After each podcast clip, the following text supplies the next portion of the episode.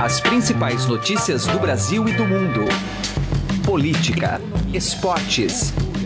Informação com a credibilidade do maior jornal do país. Estadão Notícias.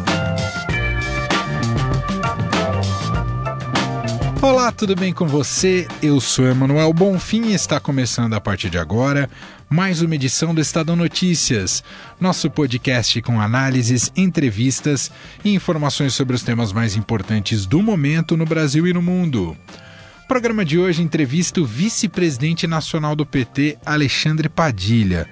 Pré-candidato do partido a deputado federal, Padilha é mais um dos dirigentes da sigla a reforçar o coro sobre a manutenção da candidatura de Lula à presidência até o fim mesmo diante da complicada situação jurídica do líder petista. Preso há dois meses em Curitiba e com suas intenções eleitorais provavelmente barradas pelos efeitos da lei da ficha limpa, já que ele foi condenado em segunda instância. Na conversa com Padilha, que contou com a participação do repórter de política do Estadão Ricardo Galhardo, Padilha defendeu que o PT escolha um vice que não seja visto como um provável substituto de Lula na chapa. Na próxima sexta-feira, o partido fará o lançamento simbólico da candidatura do ex-presidente na cidade de Contagem, em Minas Gerais. Ele declarou aqui pra gente que o nome dos sonhos dele é o do Josué Alencar, filho do José Alencar, que é, fez a, foi vice né, do Lula né, nas suas candidaturas. Ainda nessa entrevista, Padilha disse que trabalha para que haja uma unidade no campo da esquerda, mas rejeitou a ideia de uma aliança em torno do pré-candidato do PDT, Ciro Gomes, e declarou: Tenho certeza absoluta que o presidente Lula vai estar nas urnas. Daqui a pouco, então, você ouve essa entrevista completa com Alexandre Padilha. Você pode ouvir e assinar o Estadão Notícias tanto no iTunes quanto em aplicativo para o Android. E também pode seguir o programa nas plataformas de streaming Deezer e Spotify. Nas duas, basta procurar pelo nome do programa no campo de buscas e passar a acompanhar todas as nossas publicações. Ouça e participe. Estadão Notícias. Direto ao assunto, com José Neumann e Pinto.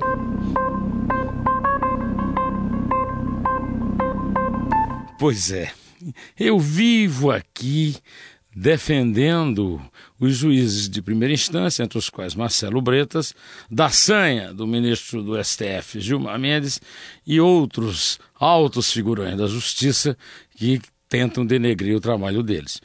Hoje eu tenho autoridade para criticá-lo. Né? Ao encerrar um depoimento que colheu do ex-presidente Luiz Inácio Lula da Silva, preso comum, condenado por crime comum, eh, morando numa cela na Superintendência da Polícia Federal, em Curitiba, no Paraná, o juiz fez o seguinte comentário.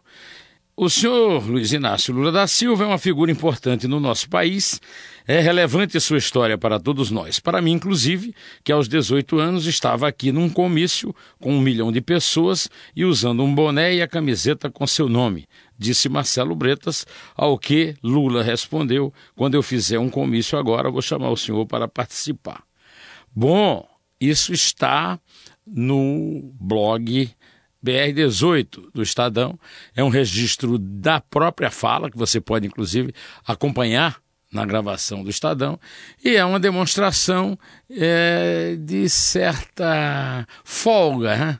de certo comportamento de estrela, que permite que os juízes, Marcelo Bretas inclusive, se sintam superiores aos cidadãos comuns porque cumprem a lei e por isso têm direito a auxílio moradia, auxílio é, merenda, né, o auxílio alimentação, ao auxílio para a escola e, outras, e outros privilégios, outras benesses. Uma delas é essa de tietar um réu condenado por outro juiz. Olha, não tenho nada contra esse tipo de informalidade. O que eu critico para valer é o sentimento folgazão de estar acima de um cidadão comum e tratar um réu como ídolo. José Neumann e Pinto, direto ao assunto. Estadão Notícias. Política.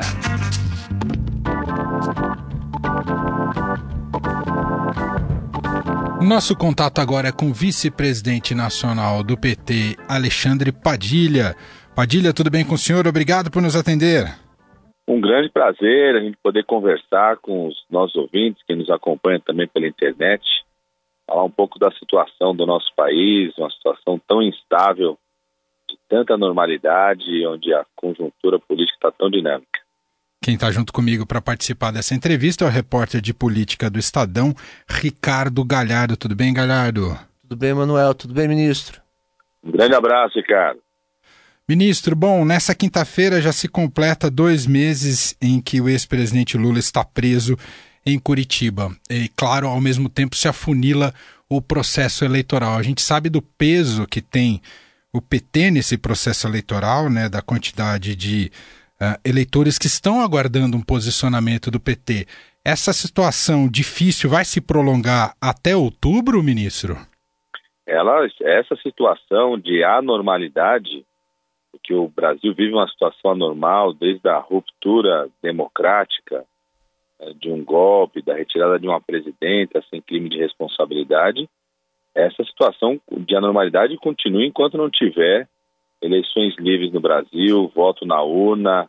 É, quem pode resolver essa situação, essa instabilidade política, é exatamente mais democracia, participação do povo. Eu diria que nós precisamos de uma intervenção democrática no país.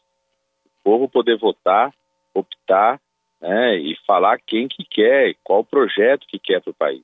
Né, não só do ponto de vista político e institucional, mas, sobretudo, em relação à vida econômica, à qualidade de vida da população brasileira, é, esse golpe promovido pelo Temer, pelo PSDB, por Meirelles, é, apoiado por Bolsonaro, por setores da mídia do judiciário, estão é, é, mostrando claramente a sua incapacidade de governar o país e uma reação muito forte do povo brasileiro é, clamando por mudança. Então, não precisamos de uma intervenção democrática no país, a intervenção democrática acontece com as eleições.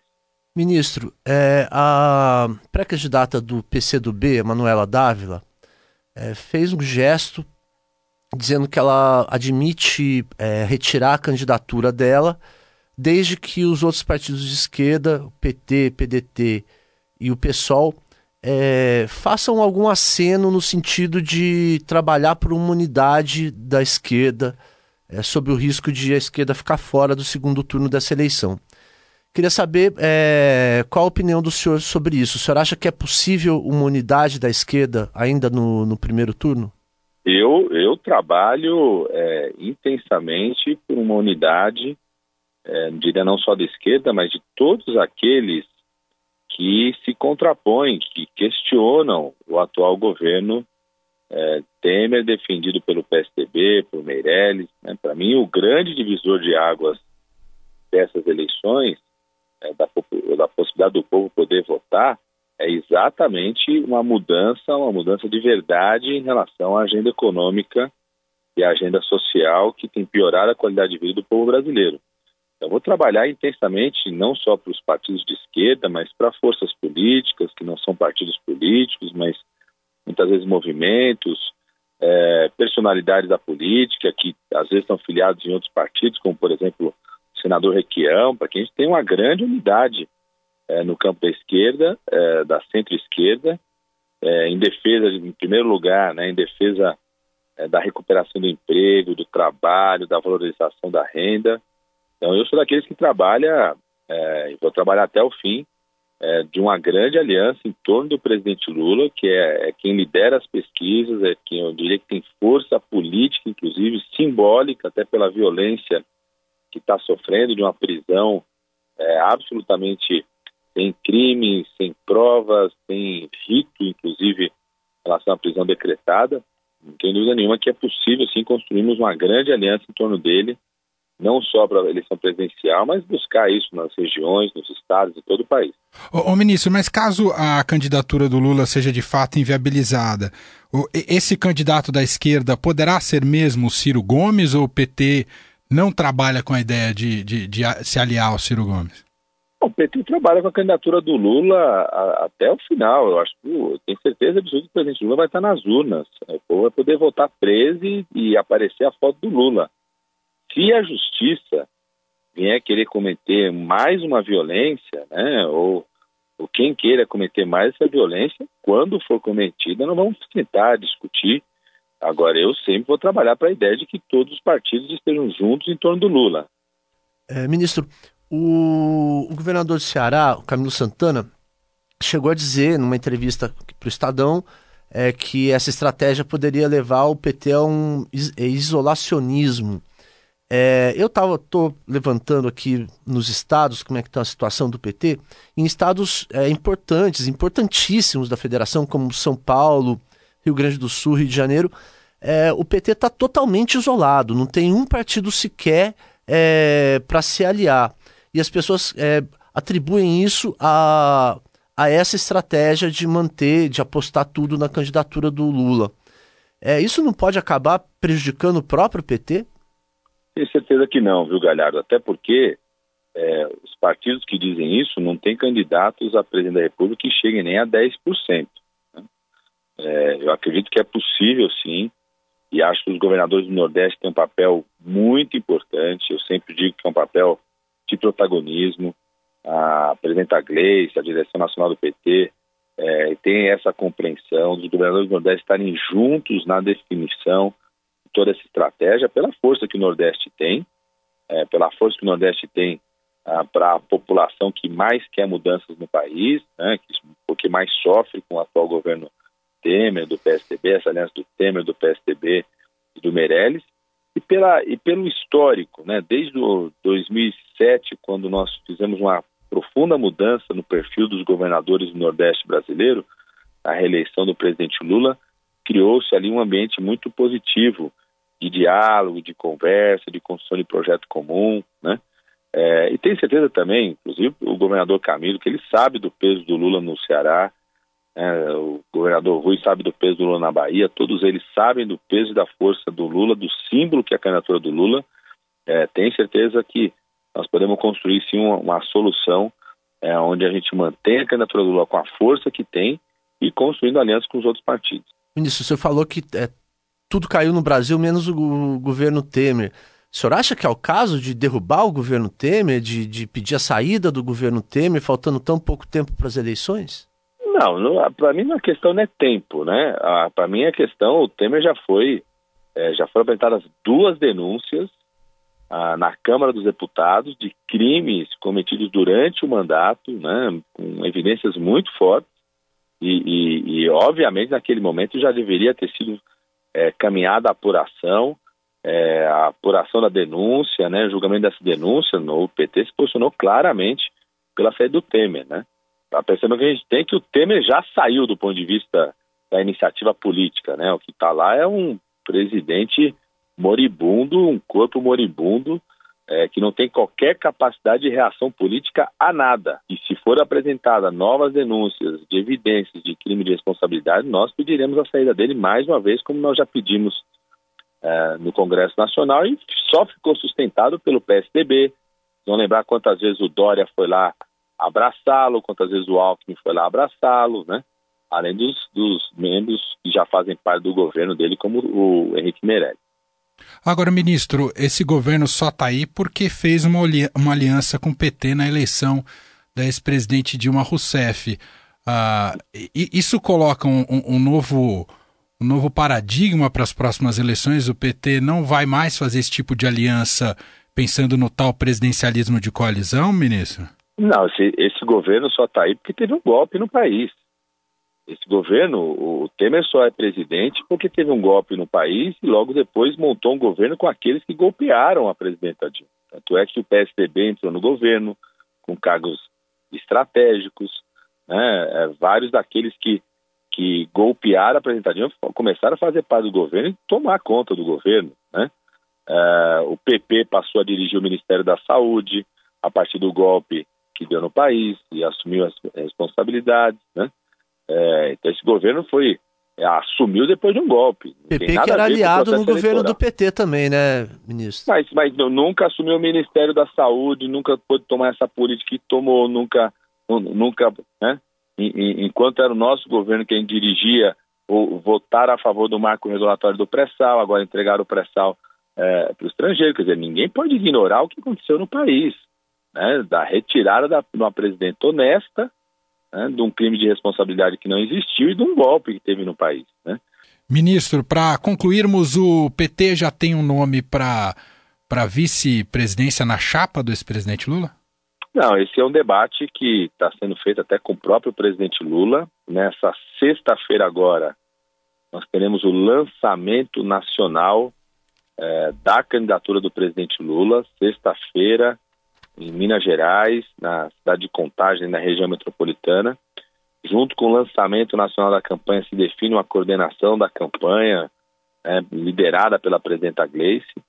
É, e essa coordenação, em diálogo com o presidente Lula, vai aprofundar essa discussão da composição da chapa. Eu, eu sou daqueles que defendem é, é, um vice com o perfil que um vice tem que ter, que é um vice que complementa a chapa, que amplia a chapa ou regionalmente, ou que atrai né, outros setores, segmentos. Né? É, Mas eu, do próprio eu, PT, ministro? Vamos discutir com os outros partidos. Né? Eu, por exemplo, sou daqueles que, que, que defende, eu já disse que meu vice dos sonhos é o, é o Josué Alencar, né, que não está no PT, está em outro partido. Né? Acho que seria uma, uma, uma reedição simbólica muito importante é, da dobradinha Lula e Zé Alencar em 2003. Mas esse é um debate a ser feito com os outros partidos. Eu acho que a coisa mais importante é fazer uma discussão, é, esse lançamento, reafirmar a, campanha, a, a, candidatura do presidente Lula, que o PT está com Lula até o final, não tem qualquer tipo de plano B, e abrir a discussão do vice, não no sentido de ser um substituto, né, de, a discussão do vice de composição da chapa pensando dimensão regional, de segmentos da sociedade, né, e colocar a, a, as atividades de pré-campanha, aquilo que pode ser feito da pré-campanha, e organizar os detalhes da campanha. E, paralelo a isso, o programa de governo, que está sendo coordenado hoje pelo é, meu ex-colega de governo Lula, é, o prefeito Haddad, a quem eu tive muita honra também de fazer parte da equipe dele como prefeito, está coordenando o programa de governo, dialogando com o presidente Lula, começar a apresentar nossas propostas né, para o tema do emprego, da renda, discutir temas que eu acho que são temas contemporâneos, nós precisamos fazer um debate sobre o tema da segurança pública. Eu que sou da área da saúde, nós precisamos fazer um debate sério no país sobre o tema das drogas, né, a, a, a política de guerra às drogas no mundo, no Brasil, na prática, ela se mostrou é, ineficaz para cuidar das pessoas que, que fazem uso abusivo de drogas, né?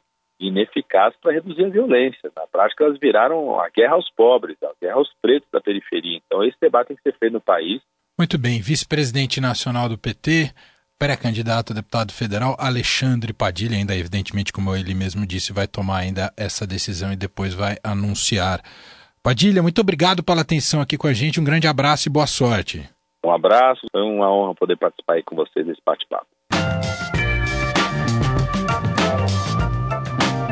Estadão Notícias desta quarta-feira vai ficando por aqui. Contou com a apresentação minha, Emanuel Bonfim, e produção de Gustavo Lopes. O diretor de jornalismo do Grupo Estado é João Fábio Caminoto. De segunda a sexta-feira, uma nova edição deste podcast é publicada. Tem tudo no blog Estadão Podcasts. Estamos também presentes na Deezer e você pode procurar o programa por lá e também no Spotify. Quer mandar um e-mail? podcast@estadão.com. Um abraço para você, uma excelente quarta-feira e até mais. Estadão Notícias.